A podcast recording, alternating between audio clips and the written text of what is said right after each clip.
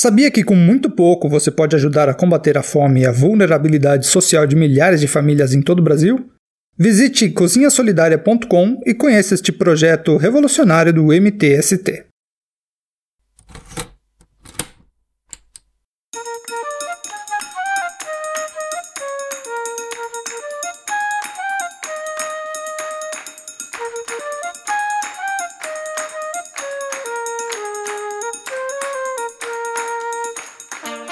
Interpretação não é, como supõem muitos, um valor absoluto, um ato do espírito situado em algum reino intemporal das capacidades. A interpretação também precisa ser avaliada no âmbito de uma visão histórica da consciência humana. Em alguns contextos culturais, a interpretação é um ato que libera.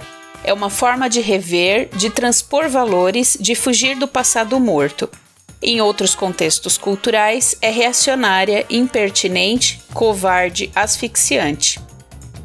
O nosso é um tempo em que o projeto da interpretação é em grande parte reacionário, asfixiante, como os gases expelidos pelo automóvel e pela indústria pesada que empestam a atmosfera das cidades. A efusão das interpretações da arte hoje envenena nossa sensibilidade. Numa cultura cujo dilema já clássico é a hipertrofia do intelecto em detrimento da energia e da capacidade sensorial, a interpretação é a vingança do intelecto sobre a arte. Mais do que isso, é a vingança do intelecto sobre o mundo. Interpretar é empobrecer, esvaziar o mundo para erguer, edificar um mundo fantasmagórico de significados. É transformar o mundo nesse mundo, esse mundo, como se houvesse algum outro. O mundo, nosso mundo, já está suficientemente exaurido, empobrecido. Chega de imitações até que voltemos a experimentar de maneira mais imediata aquele que temos. Na maioria dos casos atuais, a interpretação não passa de uma recusa grosseira a deixar a obra de arte em paz.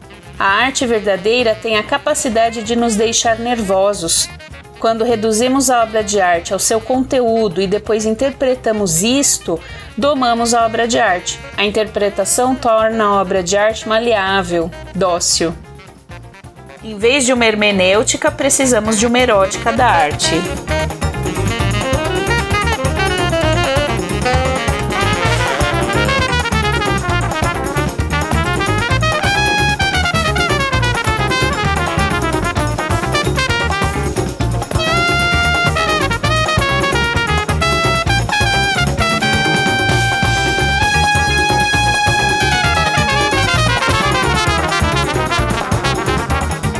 A gente vai voltar a falar da autora Susan Sontag. E o texto de hoje que a gente vai tratar aqui é o Contra-Interpretação.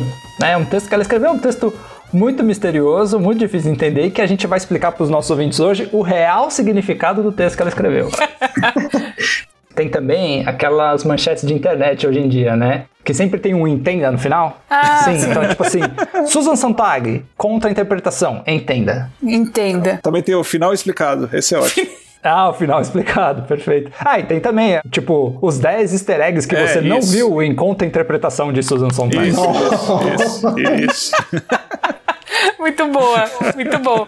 Esse texto dela foi escrito em 1964. Quem quer fazer aí um panorama pra gente dessa época em que ela escreveu o texto e como tava ela, o texto em grande parte, né, referido ao, é, ao mundo da arte. Então tem um contexto de produção artística nessa época que ela escreveu. Quem quer fazer aí um panorama pra gente?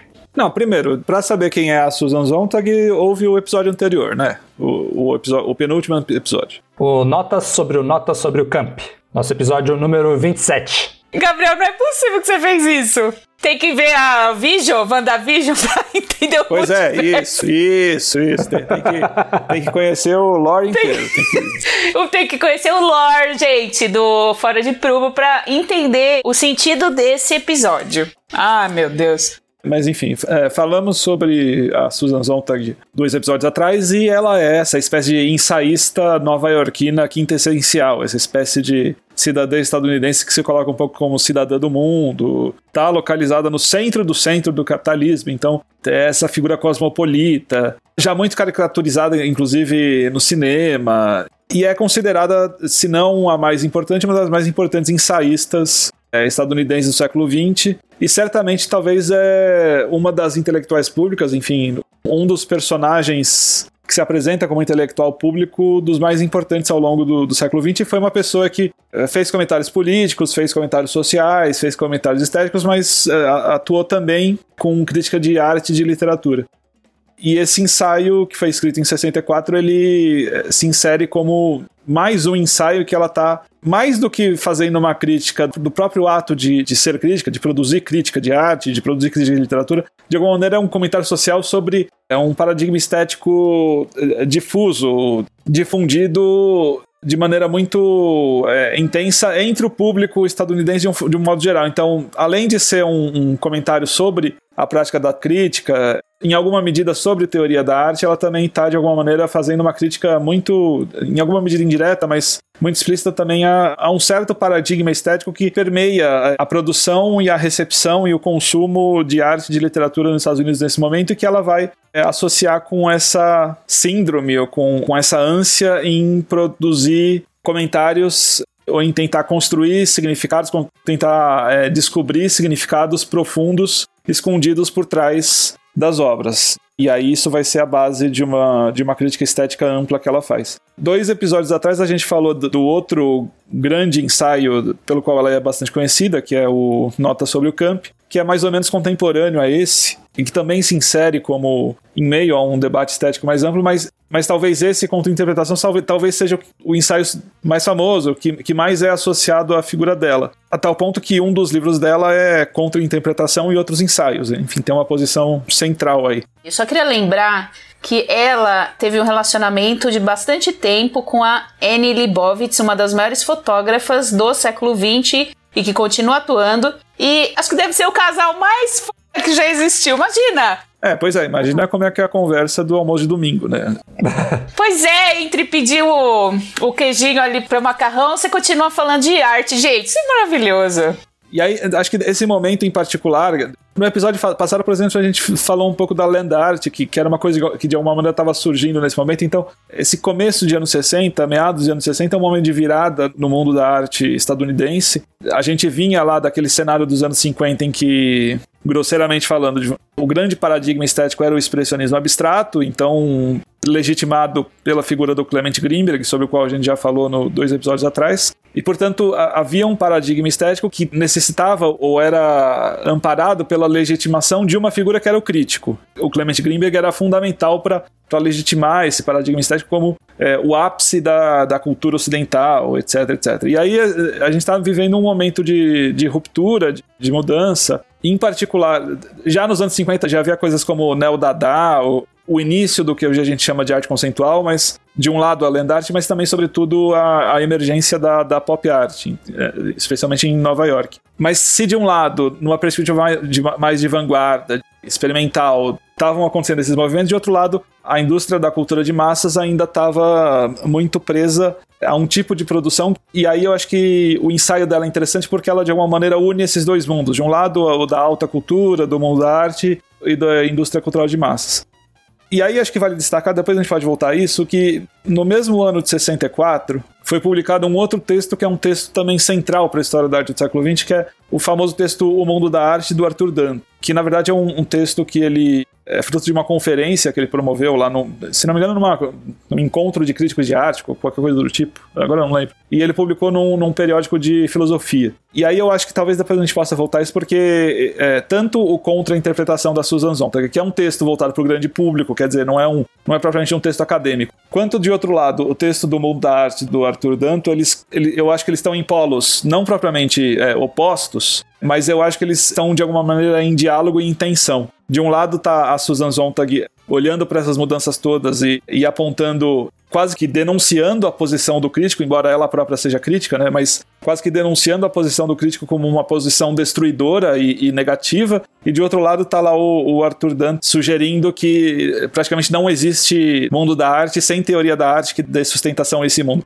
É só para pontuar que esse acho que é um momento fundamental de, de, de viradas, de descontinuidades, de, de rupturas, em que essas pessoas todas elas estavam é, tensionando e, e reagindo a essas várias transformações que estavam acontecendo. Eu acho que a gente precisa falar, entrar talvez no texto e trazer para os nossos ouvintes, é, afinal de contas, né, o que, que a Susan está levantando no texto que ela escreveu. Então, Ângelo, você que participou também com a gente no episódio sobre uh, o Nota sobre o Camp, também leu o texto. O que, que você achou? Cara, uh, eu achei ele dividido em duas partes, assim. Uma primeira parte em que ela destila a revolta dela, sabe? Em relação a essa situação da crítica de arte da época em que ela está escrevendo, e o outro em que ela faz uma proposta, sabe? Que ela já destilou esse, essa revolta que ela tá, essa posição, e aí no outro momento que ela faz a proposta do que, que ela veria realmente como algo a se contribuir criticamente sem cair nos problemas que ela indica, né? Numa primeira parte. Aí na primeira parte, basicamente, o que ela se revolta é contra uma posição bastante conteudista, né, dos críticos, em que a interpretação é a posição primeira de alguém que comenta sobre arte, né? O que deve ser feito é encontrar sentidos, encontrar significados. É, eu ia até pedir, não sei se vocês acham interessante a gente esmiuçar um pouco o que, que ela está querendo dizer com a palavra interpretação, que ela se dedica um pouquinho a explicar o que, que ela está querendo dizer no texto, e eu acho que ela até diz, né, qual é o tipo de interpretação que ela está se referindo ao longo do texto. Acho legal a gente esmiuçar um pouco essa, essa ideia. No começo, né, quando ela introduz aqui, ela fala da teoria mimética, né, do Platão. É do Aristóteles também, né? Sim, não é dos dois. É dos dois, né? É dos dois. Quando ela vai falar da teoria mimética, ela vai falar como que essa teoria grega, né, fixada lá há muito tempo, há mais de dois mil anos, tal. Mas sabe o que eu fiquei pensando? Eu acho que isso tem muito mais a ver. Tem um certo cartesianismo aí que ela não fala, que é a coisa da do penso logo existo. Eu fiquei pensando muito nisso, porque a gente tem a mania de separar corpo e mente por causa da ah, do Descartes, essas coisas, né? A teoria cartesiana faz isso. Os filmes hoje em dia de, é, de futuro distópico, eles fazem muito essa provocação, né? Será que é possível separar a cabeça, os pensamentos, né? Colocar num pendrive e num HD e aí o corpo da gente é enterrado? Vide Black Mirror. E eu fiquei pensando que essa coisa, essa vontade da gente interpretar tudo desse jeito é muito mais ocidental e bem mais próxima da gente, né? E mais cartesiana. Eu fiquei pensando muito nisso, essa coisa que a gente, essa mania que a gente tem de separar corpo e mente e ao mesmo tempo a gente transfere isso para tudo, então vira tudo forma e conteúdo. E conforme essas, esses estímulos visuais eles estão tão invisíveis, não invisíveis, né? A gente naturaliza tantos, é, são tantos estímulos visuais, a gente naturaliza as formas ao nosso redor que eu acho que a gente acaba esquecendo que conteúdo e forma estão juntos, né? E, e, no texto ela vai falar disso, como que é, forma e conteúdo não estão separados, não são coisas distintas. Forma é conteúdo ao mesmo tempo, né? Mas é isso, é isso que eu tava pensando no começo. É, você tá apontando uma tradição mesmo, né? Clássica, classicista, né? Depois supostamente cientificista, né? Na hora que você vai começa a pegar um lado mais cartesiano da coisa. Só que eu acho que realmente isso fica uma, uh, pautado no texto, nessa né? questão de a forma e o conteúdo elas são tratadas de uma forma bem estanque, né? Na, nessa crítica que a, a Susan é, aponta.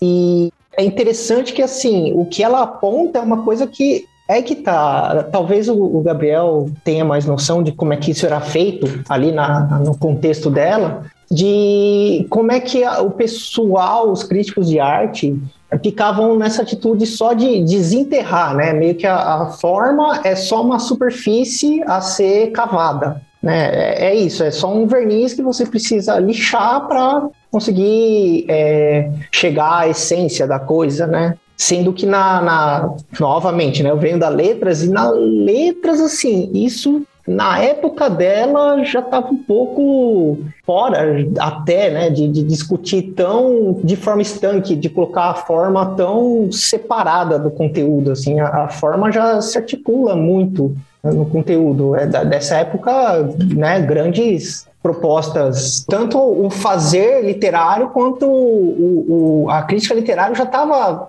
assim, não é que não tinha, né? Mas já estava um, um, tanto superada essa questão. Não sei nos Estados Unidos, né? Não sei no contexto específico que a Susan está analisando, nas outras artes, né? Mas literatura já tinha passado um pouco essa fase de considerar a forma aí como uma algo uma superfície apenas, né?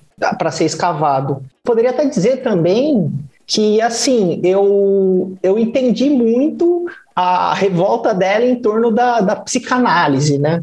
ali como a, a, psicanálise ganha muita relevância no, nas interpretações artísticas, literárias, até mesmo pós-vanguardas ali, pós-surrealismo e tal, né? É uma baita provocação, né? Porque o Marx e o Freud são teorias fundantes do Ocidente, né, do século XIX. Então, acho que é isso, né? Acaba impregnando tudo de interpretação, né? Sim, sim. Bom, acaba misturando depois marxismo, psicanálise do Freud, mas só que eles têm uma, né, um, umas diferenças de método, né, digamos. Mas a, do, a, em relação à psicanálise, eu acho que realmente perdurou por muito tempo e ainda tem muito, a, principalmente França, Brasil, Argentina, a gente tem muito ainda a, a presença da psicanálise, eu digo, na literatura. Nas outras artes, talvez um pouco menos, não sei dizer, talvez no cinema não ainda, mas a psicanálise, eu, assim, eu compartilho com ela um pouco desse incômodo, sabe? Dessa presença muito forte de.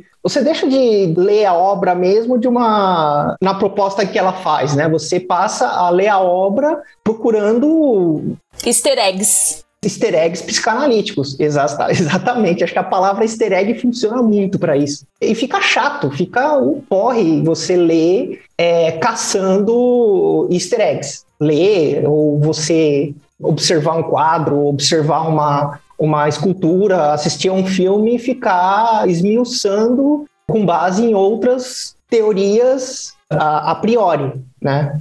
É interessante o que você falou, porque de fato dá essa impressão de que ali nos anos 60 parece que ela está falando de um assunto que, em princípio, parecia já estar tá superado, que é justamente essa dicotomia forma-conteúdo dessa maneira como ela está colocando, que é muito, de fato, parecer muito estanque, né? Não, mas parece que a coisa piorou de lá para cá. Não, é, a gente pode chegar nisso porque eu acho que no mundo da indústria de cultura de massas isso só se aprofundou de fato. E aí ela vai elogiar o cinema, falando que o cinema é a esperança para essa essa certa pureza, né, na apreciação da arte, é, né? É, e, e aí, e, na verdade, foi pro lado exatamente oposto. É, mas aquele cinema de arte que ela comenta lá, né? É. Mas também a gente tem que levar em conta que é, esse momento é o momento da gênese do que se chamou de nova Hollywood, que é quando é, o cinema hollywoodiano, quer dizer, o cinema comercial nos Estados Unidos, ele começou a receber influências do cinema europeu. Então, era um momento em que parecia que em Hollywood havia uma tendência de produção de, de filmes que exploravam a linguagem cinematográfica de uma maneira mais interessante e mais experimental. Só que isso durou aí pouco menos de duas décadas, quer dizer, é, o fim da nova Hollywood costuma estar associado é, ali no fim dos anos 70 com é, Guerra nas Estrelas e Tubarão. Então, é, ela estava nesse momento em que começaria a acontecer esses filmes que, de fato, eles eram visualmente mais interessantes, eles eram é, é, exploravam elementos de, de, de, ritmo, de corte, de edição é, um pouco mais experimentais. E aí, é, 10, 15 anos depois, isso mudou completamente lá com os blockbusters. Mas é, é acho que talvez essa esperança que ela está associando ao cinema também tem um pouco a ver com esse contexto em que ela estava vivendo mesmo nos Estados Unidos. Hum, interessante. Não, é, é porque é, é, acho que o, o, filme que inaugura esse movimento que costuma ser chamado de Nova Hollywood, acho que é o Bonnie Clyde, que é dessa época, mais ou menos. Eu não, agora eu não lembro bem. Mas vai vir depois. Por exemplo, o europeu lá que foi fazer o Zabriskie Point, na Califórnia. Não sei se é o Antonioni, enfim. Eu sempre confundo os italianos, mas é, enfim. É um cara do cinema italiano, super experimental de vanguarda, que vai para os Estados Unidos. Então, é um momento em que estão acontecendo esses fluxos e essas trocas. Ou seja, o cinema hollywoodiano estava se abrindo para uma experimentação que, nesse momento, era associada mais ao mundo europeu. Mas enfim, voltando lá na questão dessa dicotomia forma e conteúdo, o texto é incômodo porque de fato parece que ela está voltando a uma dicotomia que em princípio parecia superada. Mas aí eu acho que também a gente pode contextualizar o texto talvez em três dimensões. Uma primeira dimensão, acho que é, é uma crítica à crítica, né? É uma crítica ao estado da arte e da crítica, em que ela vai apontar que essa fúria interpretativista ou essa fúria conteudista, ela ainda aparece. Então, por mais que na teoria literária ou na própria teoria da arte isso já tivesse superado, na crítica que era praticada nos jornais e tudo mais, ela vai dizer que eh, isso não estava superado. E aí o texto tem uma função de manifesto, ela vai se colocar totalmente no lado da forma, né? nessa dicotomia forma-conteúdo. Mas para além de um posicionamento em relação ao estado da arte da crítica, eu acho que também tem um posicionamento em relação ao estado da arte da própria produção cultural do período. Porque no meio do texto ela vai dizer a produção cultural nos Estados Unidos, enfim, a, a literatura que é produzida nos Estados Unidos, o mundo da arte talvez menos, mas enfim, ela vai dizer que sobretudo a literatura, ou o que ela vai chamar de artes narrativas, né? Enfim, o teatro. É romance. É, literatura de modo geral. E, e aí, em alguma medida, o cinema, mas o cinema com esse destaque que ela faz, enfim, ela vai dizer que essas artes narrativas elas estão impregnadas, enquanto produção, ainda de um ímpeto conteudista de nascença. Ímpeto esse que eu acho que de fato continua até hoje. Depois a gente fala, pode falar disso, mas acho que a hegemonia cultural estadunidense hoje ela é totalmente conteudista.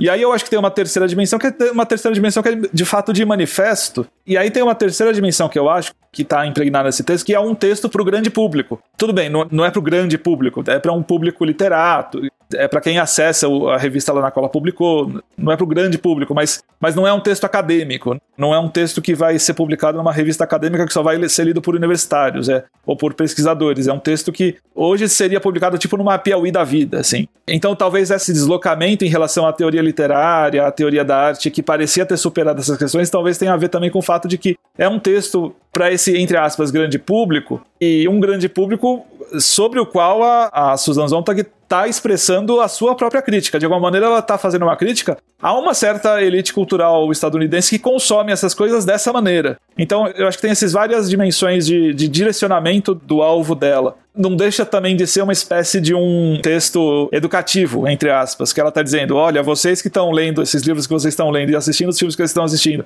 ou apreciando as obras que vocês estão apreciando, vocês estão fazendo da maneira errada.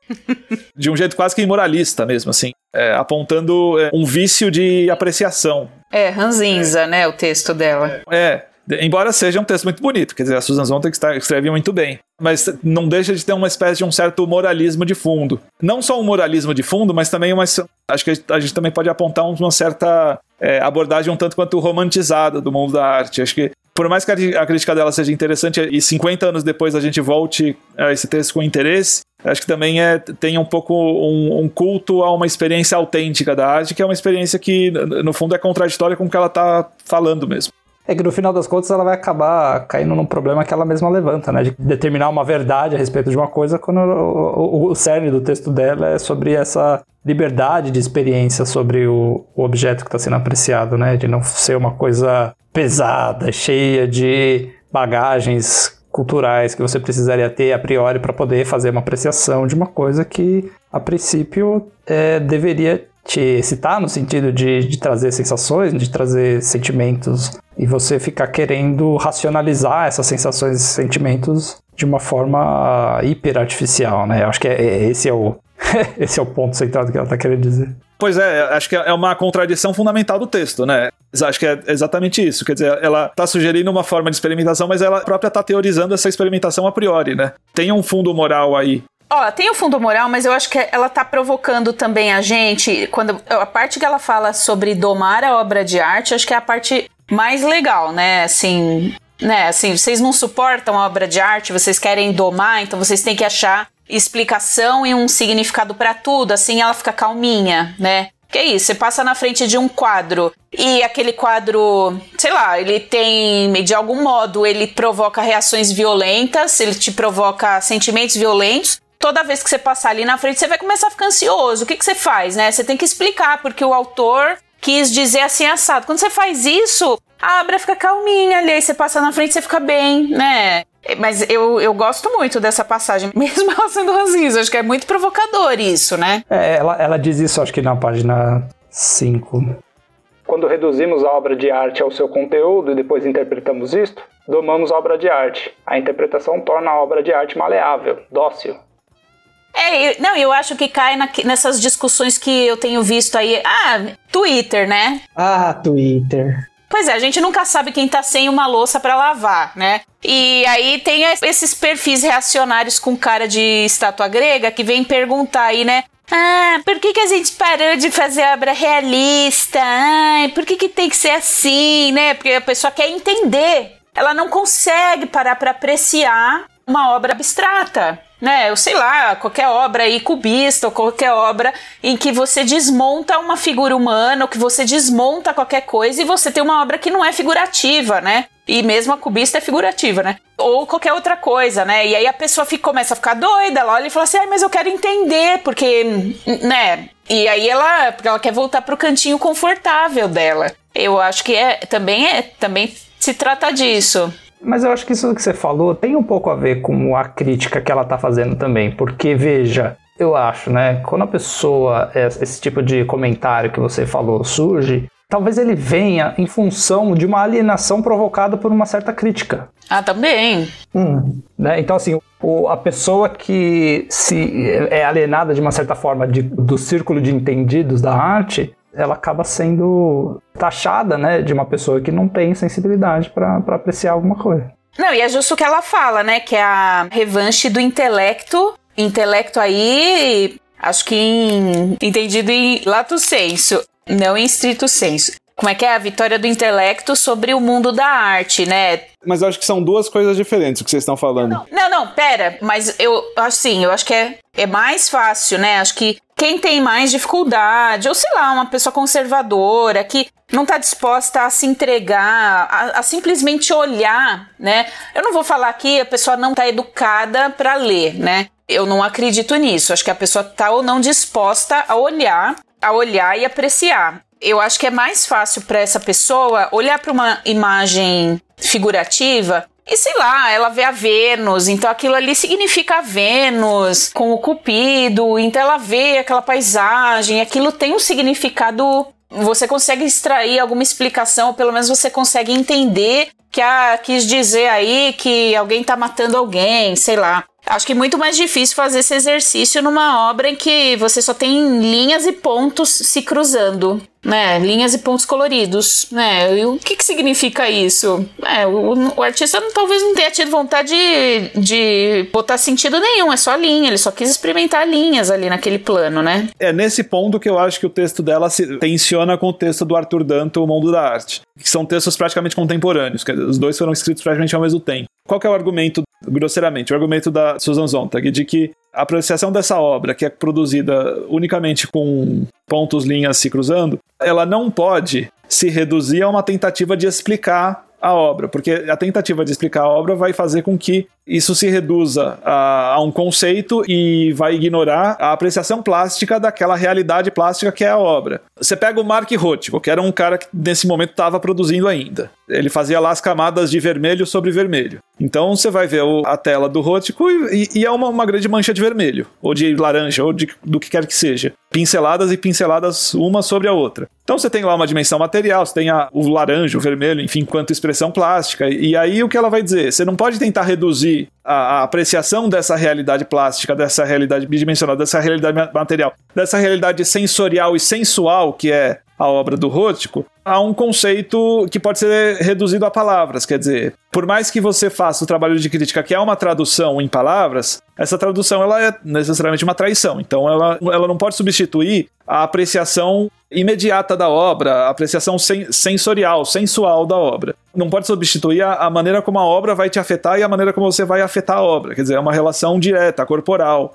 E quem tenta reduzir a apreciação da obra à mera explicação dela, está indo por um caminho que é um caminho vicioso, condenável. E portanto ela está dizendo: você se livrar da interpretação, você se livrar da ânsia de querer interpretar, você se livrar da ânsia de querer explicar aquela obra, é uma atitude libertadora, porque você vai se despir dos seus preconceitos, vai se despir da sua ânsia, da sua ansiedade em querer explicar e vai ter a condição de ter uma experiência autêntica, enfim, com aquela realidade plástica. Acho que você disse uma palavra-chave, ansiedade, sabe? Mantém a ansiedade, sabe, até. é, pois é. E aí, enfim, é, de alguma maneira, ela está reproduzindo nos anos 60 um argumento que era o das vanguardas dos anos 20, ou seja, de que você deveria olhar para a realidade bidimensional da tela, não querendo traduzir a realidade bidimensional da tela numa formulação intelectual traduzível em palavras, porque a, realidade bidimensional da tela ela só pode ser explorada, apreciada, experimentada pela sua própria linguagem. Então, de alguma maneira, ela está é, aderindo a esse, a, a esse argumento e, e dizendo que quando aparece lá um crítico qualquer que vai tentar explicar a obra para as pessoas, ele vai estar tá docilizando a obra, vai estar tá criando um porto seguro, porque a pessoa vai justamente perder essa ansiedade e vai dizer: Ah, agora eu entendi e entendendo, ela vai deixar de efetivamente experimentar aquela realidade plástica, aquela realidade bidimensional. Só que aí, isso que vocês estão falando sobre o hermetismo desse mundo, ele vai rebater lá no texto do Arthur Danto, que é um texto mais ou menos dessa mesma época. Enfim, ele, ele vai navegar pela velha questão sobre o que é arte, né? Enfim, e, e aí a definição que ele vai dar vai ser uma definição que, é, não que ela não vai ser desafiada nos próximos 50 anos, até hoje, mas acho que a gente vive voltando a essa maneira como ele conceitua. Porque, enfim, o que ele vai dizer? A arte não é pintura, desenho, quer dizer, arte, livro, romance, enfim. A arte não é um, um a priori. O fato de alguma coisa ser qualquer forma de expressão estética, qualquer forma de expressão plástica, não configura isso a priori como arte. A arte ela vai se definir a partir de uma teoria da arte que lhe vai legitimar. Essa proposta do Danto, depois ela vai ser retrabalhada naquilo que ficou conhecido como as teorias institucionais da arte, que vão dizer, enfim, obra de arte é aquilo que é legitimado enquanto tal pelas instituições da arte, enfim, pelos curadores, pelos museus, pelas galerias, pela história da arte, pela historiografia da arte, etc, etc. A, a proposta do Danto ela vai se transformar aí na, nas teorias institucionais, embora ele próprio não seja um, um institucionalista, né? Mas ele vai dizer,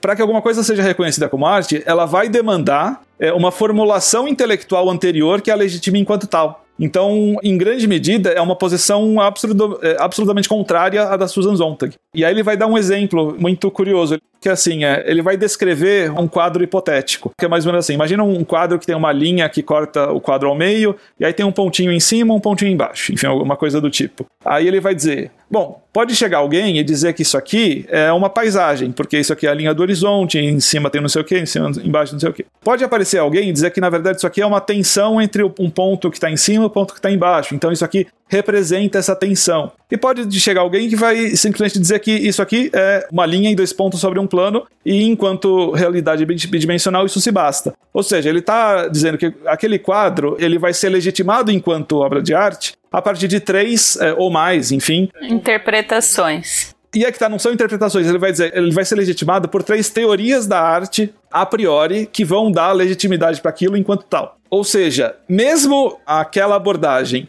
que seria a sontagiana e que reconfigura a velha teoria das vanguardas de que é, você precisa é, reconhecer as especificidades da linguagem bidimensional e tudo mais, mesmo isso mesmo essa abordagem, que em princípio parece ser libertadora, parece justamente negar a interpretação, parece justamente negar a formulação intelectual, mesmo ela depende de uma formulação intelectual anterior, sem a qual ela não se legitima, sem a qual ela, já, ela não se efetiva. E isso tem a ver com esse hermetismo que o Arthur falou, porque essas legitimações em geral vão estar associadas a determinados grupos de poder, quer dizer, curadores, críticos, é, iniciados de um modo geral. Por mais que a, a Susan esteja defendendo uma abordagem que é parece ser progressista, né? É, por mais que ela esteja defendendo essa abordagem libertadora, que liberta as pessoas da ansiedade de querer explicar as coisas, que, que sugere às pessoas que simplesmente experimentem as obras em vez de tentar explicar as obras, por mais que isso seja libertador, por mais que isso seja progressista, ainda assim é algo que cai no mesmo elemento que ela própria está criticando. Você acha que é uma fórmula de também para encarar a obra de arte? Exato, acaba sendo ela própria uma fórmula de encarar a obra de arte. É que também vai ter um problema fundamental aí de que existe sempre um raciocínio que estrutura a forma como você encara a apreciação da arte de alguma forma, né? Ah, tá, entendi. Esse raciocínio estruturado pela Susan é um, né? É um dos que expõe para um observador né, uma possibilidade de apreciação. E existem tantos outros possíveis. Né? Por isso que eu acho que isso que você falou, Natália, sobre a pessoa ser, ter um determinado posicionamento político, eu, eu não iria por aí, na verdade. Porque, nossa, eu conheço tantas pessoas que são progressistas que não têm uma certa formação para fazer uma certa apreciação. Olha só, né? tem uma certa formação para fazer uma certa apreciação da arte. Gente, eu tenho amigos maravilhosos que adoram Romero Brito. Então, esse é o argumento do Danto. É, é exatamente isso. É, não, eu entendo. Eu entendo o que você está falando. É, então, mas é que tá, eu acho que apesar dessa armadilha fundamental que tá no texto dela, apesar de ser um texto em sua essência contraditório, quer dizer, tem uma contradição fundamental ali que, que não se resolve, é um paradoxo, né? Apesar de ter ali um paradoxo fundamental que é uma armadilha na qual ela mesma cai. Apesar disso, eu ainda assim acho que é um texto que continua provocativo, que continua é, necessário. Não, e é um, eu acho que é um texto que vale a pena servir como framework, né? Que vale a pena servir como estrutura de raciocínio para apreciação. Então, ó, eu entendo que não necessariamente é conservadorismo quando uma pessoa não gosta e ela se recusa a querer, né? Ela se sente ansiosa, ela não dá conta de apreciar uma obra de arte abstrata ou apreciar sensorialmente, ela quer entender e ela, ela, prefere uma. Ela gosta, né? Ela acha mais bonito, ela prefere uma, uma obra de arte figurativa. O que eu ia falar é o seguinte: acho que quando cai na coisa de falar que é ah, é arte degenerada. Ah! Quando começa aí, tem uma indicação de outra coisa. Aí eu acho que é conservadorismo. Falar que ah, o mundo tá um lugar pior agora porque a obra de arte, ou porque as coisas, porque a produção se resume a isso. Aí eu acho que é um problema. Eu acho que isso é indício de conservadorismo ou até coisa pior. Eu acho que a questão do, desse conservadorismo aí também tem, como é que fala? A gente pode desmembrar também, né? É interessante a gente entender um conservadorismo em relação a uma recepção, uma forma de recepção e uma proposta de projeto, né, também. Por exemplo, um nome assim de conservador que eu tô na cabeça assim da estética é o Roger Scruton. Também conhecido como Roger Scruton. É, então. Esse é um tipo de conservadorismo que assim tá muito avançado, né? E aí tem um outro conservadorismo que eu acho que está antes de toda esse, essa discussão, que acho que entra mais no que, que a Susan está discutindo, que é, é um conservadorismo mais ingênuo, vamos dizer assim, é uma questão da. Acho que no nível do que ela está discutindo mesmo, sabe? Como o Gabriel apontou antes, é, não é um conservadorismo do academicismo, sabe, necessariamente. Não é um conservadorismo do, da pessoa já educada, da pessoa já capaz de defender que a arte tenha que necessariamente ter um sentido por A mais B mais C. É, que é a pergunta qual o significado, né? Exatamente eu acho que é por aí que, apesar do texto ter essa contradição, esse paradoxo fundamental, eu acho que ele continua provocativo em função disso. Também lembrei lá do Roger Scruton. Roger Scruton, Jordan Peterson, esse, esse povo aí que. Agora tem, a, tem aquela coisa lá do Brasil Paralelo, que é uma coisa nojenta.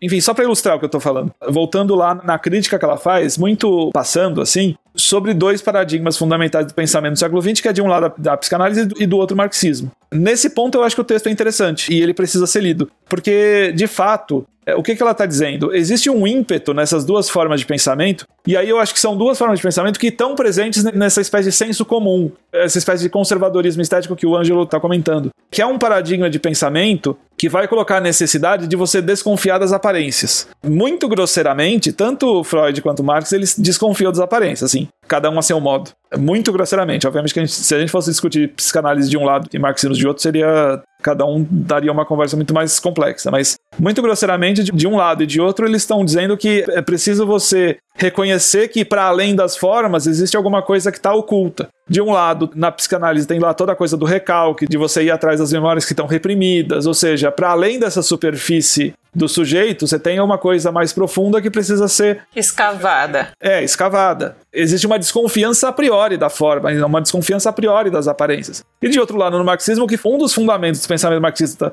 grosseiramente falando, é o conceito de ideologia, que também, grosseiramente falando, é uma forma de mascaramento social. Ou seja, é preciso olhar para além das formas para ver o que está sendo mascarado socialmente para você chegar no real. Ou do fetiche, né? É aquilo que está sendo escondido. Uhum. É, porque o processo de produção ele está escondido por trás do fetichismo e, portanto, o fetichismo ele colabora nesse processo de mascarar o real. O real está além da forma. E aí o que a Susan Zontag está dizendo é o seguinte: esse paradigma de pensamento que é ocidental e moderno, de que você precisa desconfiar das aparências, e não por acaso ela faz aquela brincadeira lá com aquela citação maravilhosa lá do Oscar Wilde, que ele diz que só as pessoas muito rasas é que não julgam as aparências. Ela está dizendo o seguinte: é fundamental a gente olhar para a forma, é fundamental a gente olhar para as aparências, porque a, as formas e as, as, aparências elas agem, elas nos afetam, elas, a gente afeta e é afetado pelas formas e, e pelas aparências. E se a gente é, ignora esse, esse, o mundo da forma como sendo um mundo secundário, se a gente ignora, para usar, enfim, grosseiramente o vocabulário marxista, se a gente ignora a superestrutura, porque o fundamento do real está lá na base produtiva, se a gente ignora essas aparências, essas formas, ela vai dizer, a gente está ignorando efetivamente o contato com o real e o contato com os afetos com os, quais a gente se relaciona, enfim. E de um ponto de vista estético, está se negando a efetivamente ter essa experiência estética. E aí, quando a gente pensa no que se produziu de realismo socialista ao longo do século XX, é. E sem querer também caricaturizar o realismo socialista, porque ele também é bastante complexo, mas é em geral uma coisa muito ruim, assim, esteticamente, o que se produziu. É ruim mesmo, tosco, né? Enfim. E até hoje a gente vê em muitos grupos de esquerda um raciocínio estético muito tosco. Tosco talvez seja exagerado, mas eu acho que talvez muito é, literal talvez seja não, não seja a melhor é, palavra, mas é isso, é, é achar que a gente não é capaz de apreciar aquela forma, né? E, a gente, e aí a gente precisa de uma explicação ou de uma coisa que seja quase literal para ser a, apreciada, né? Ou, ou, entendida, né? Exato. E aí é, é, esse desejo de explicação, esse desejo de entendimento, esse desejo de, de uma explicação em palavras, de uma explicação verbal para uma realidade que é imagética, para uma realidade que é audiovisual, para uma realidade que é poética, enfim. Essa necessidade de ter uma explicação racional para uma realidade poética tem a ver com esse conservadorismo que o Ângelo estava comentando, que é um, uma espécie de um senso comum, que é esse desejo de responder à pergunta o que que aquilo significa, que é um desejo de entendimento. Um filme que passou pela minha cabeça enquanto eu estava lendo esse trecho era. Aliás, acho que o texto todo, né? Era o filme A Vida dos Outros, em que a peça do teatro, durante a, a existência da Alemanha Oriental, era exibida num cenário de fábrica. Era literalmente a, o sofrimento do operário, né? O sofrimento do operário. E no momento seguinte, com a abertura, né? A peça ela era representada num cenário todo abstrato, com as, os atores maquiados de um jeito muito mais louco, né? Assim, muito diferente. Eu não sei que palavra, contemporâneo, moderno, não, acho que não é isso, né? Claro que isso também vai cair na coisa do hermetismo lá que o Arthur estava comentando. Enfim, tem outras questões aí de classe, inclusive, que estão em jogo. Eu sempre lembro de como o professor Upiano Menezes fala de como ele o Piano Menezes é um historiador e foi diretor do Museu Paulista, aqui de São Paulo, mais conhecido como Museu do Ipiranga. E enquanto diretor, ele via as visitas escolares ele disse que essas visitas elas eram praticamente inúteis do ponto de vista formativo para aqueles alunos e alunas, porque as escolas praticamente incentivavam os alunos a simplesmente ir ao museu e copiar as legendas, para depois, sei lá, fazer um relatório para dizer o que viu. E aí ele diz o seguinte: é, para que você vai no museu para copiar a legenda? Se a obra está na sua frente. E aí esse ímpeto de você ter a explicação da coisa antes de você ter a experiência da coisa, quer dizer, você está ignorando a experiência daquele objeto, daquele artefato, daquela obra, para simplesmente ver a legenda que está embaixo supostamente explicando ele. E aí ele vai dizer que isso é um é reflexo de uma condição que é própria do mundo moderno ocidental que ele vai dizer que é uma condição logocêntrica, que coloca a palavra e o, o intelecto, a formulação intelectual antes de qualquer outra linguagem ou antes de qualquer outra experiência estética. Qualquer outra experiência estética passa a ser secundária, passa a ser simplesmente ilustrativa. Você olha para a imagem para que a imagem simplesmente ilustre um raciocínio em vez de, de olhar para a imagem como uma realidade intelectual própria, como uma linguagem própria. Nesse ponto, acho que o texto continua relevante, porque a sensação que eu tenho é que é, essa condição logocêntrica em que as pessoas ficam ansiosas para querer saber o significado das coisas, isso permanece. E até no cinema, né? Em geral, as pessoas parecem mais preocupadas em saber o roteiro, entender o roteiro, do que propriamente apreciar enquadramento, cores, né? A composição do figurino e olhar, né? Sequência de cenas e tudo mais. E outra coisa que eu pensei agora com você falando, né? Ela encarna o Zimmel no final, para falar da, desse excesso de estímulos que faz a gente ficar meio anestesiado. E eu lembro do que um amigo nosso, né, o Pedro, comenta sobre como a, a tela do celular ela reduz a experiência ela, e ela causa até um problema no olhar, né? Como que é essa pouca distância e ela e ela faz atrofiar, né, o nosso olhar. E eu fico pensando também, fiquei pensando em como num museu as pessoas ficam mais preocupadas e olham feio uma para outra porque elas querem tirar foto e elas saem da frente da obra de arte rapidinho depois que tira foto, né? Então é isso, apesar da experiência maravilhosa, do, da coisa maravilhosa que é ter esse computador de mão, né, que é o celular, porque, né, há 20 anos Atrás, como que era? A gente ia copiar na mão as coisas, não tinha Ctrl-C, Ctrl-V, fotografia era uma para tirar, para ter fotografia para os trabalhos. Agora a gente tem esse equipamento maravilhoso e potente na mão da gente, mas a gente também perde sensorialmente, né? Voltando no, no, no lance do marxismo lá, eu achei que assim, quando a, a Susan que ela apontou isso na parte revolta do texto dela, né, do marxismo e da, da psicanálise. É, ela não estava falando bem, não, na minha interpretação. Né? Não, não, ela não estava falando bem. E assim, quando ela pontua essas, essas duas linhas de interpretar a, a obra de arte e tudo mais, né, eu achei que ela ia aprender para um lado que eu ia achar ruim, né? Um lado que não fosse depois propositivo, digamos assim, né? Ela ia ficar apontar o que tem é, problemas e a ficar muito em cima da crítica. Como é um texto curto, é um texto, né, é um artigo de opinião praticamente, né, bem curto, não tem por que mesmo ela entrar nesses, nesses detalhes. Até porque, assim, ela já está pegando uma linha aí da psicanálise, do marxismo, que está muito já consolidada no que, que é, é, no senso comum, já, digamos, década de 60, já passou o stalinismo, já passou a linha marxista, economicista, bem mecanicista, né? E é isso que acabou vingando na crítica voltada à arte para o é, senso comum. Essa crítica mais marxista, mais voltada para a psicanálise de uma forma mais apropriada, ainda estava muito, muito acadêmica, né? Só depois disso é que ela começa a, a sair desses circuitos mais intelectuais, né? Hoje em dia, se a gente for dar uma repassada assim nesse, nessa crítica mais marxista, mais psicanalítica mesmo da arte, ela tem uma diversidade maior de olhares, né? Não é mais tão raso necessariamente no sentido de ficar só cavucando conteúdos. Assim, eu digo mais na, na marxista porque é onde eu tenho mais contato. De psicanálise eu tenho um contato bem superficial, bem quase só terapêutico da época que eu fiz análise psicanalítica. Não, e ela elogia o Walter Benjamin, né? É, ela chegou a elogiar o Walter Benjamin, tanto que aí na hora que ela comentar do Walter Benjamin, eu falei assim: ah, tá, legal, ela tem toda, né? É que o Walter Benjamin, não sei se na época ele já estava tão consolidado culturalmente fora do, dos âmbitos acadêmicos. É pré-68, né? É, então, por isso que eu, a minha dúvida, eu não sei quanto ele já estava difundido, né?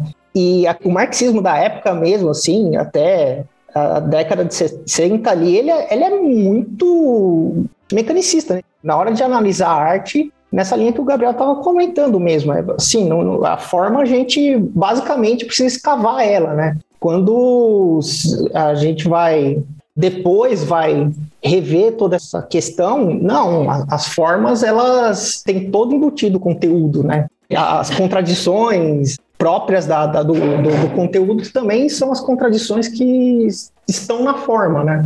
Não é uma coisa separada da outra. A, a contradição não é forma e conteúdo, é ela atravessa a forma de conteúdo, né?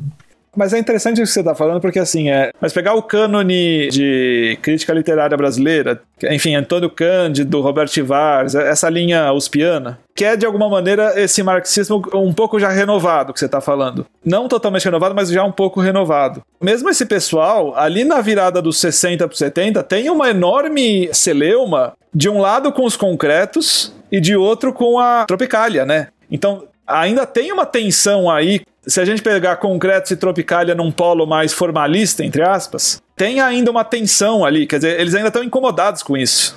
Sim, e não é à toa, porque é uma coisa que eu até resgatando um pouco o que estava sendo discutido antes, acho que até de um comentário da Natália, é que geralmente essas coisas que a gente está discutindo, estética, política, a gente é, na hora de discutir, a gente separa, mas só que os projetos, eles, né, se atravessam, a política com a estética, com a arte e tudo mais. E, obviamente, é uma coisa que é muito difícil. Justamente, a gente não tá mergulhado numa crise estética. A estética desse governo federal aí é aquele representações de praticamente religiosas, né? Com... É de testemunha de Jeová, né? Aquilo lá, basicamente. Desculpa, eu não ia falar, mas é isso, de testemunha de Jeová, né? De pessoinhas num jardim do Éden, com papagaios e com tigres e com lhamas, né? Todo mundo junto perto de um laguinho, é isso. Sim, sim. É, não, eu acho que não tem. Bom, para várias pessoas seria depreciativo falar que é de testemunha de Jeová, mas é que é a estética que a, os testemunhas de Jeová usam mesmo, né? É, porque nunca teria pego um panfleto de testemunha de Jeová para saber a referência, né? Exatamente, exatamente. Não é depreciativo, é assim, é a estética que é usada mesmo. E é aquela coisa, na época, os partidos comunistas tinham muitas forças ainda, né? Tava ali, a Revolução Cubana tinha acabado de acontecer crise dos mísseis tinha acabado de acontecer. Então, quer dizer, a crítica marxista, a estética marxista estava muito vinculada ainda a essa, a essa forma de ver muito mecanicista, né? Mesmo no mundo acadêmico, que eu vejo o que fazem de apresentação de PowerPoint, apresentação, sabe, é, elaboração gráfica dos trabalhos é toda figurativa e assim, sabe, é sempre Ai, eu acho que, assim, sempre muito pobre, é isso que eu acho, infelizmente. É, é isso, é. Nós estamos, estamos mergulhados na estética do PowerPoint, é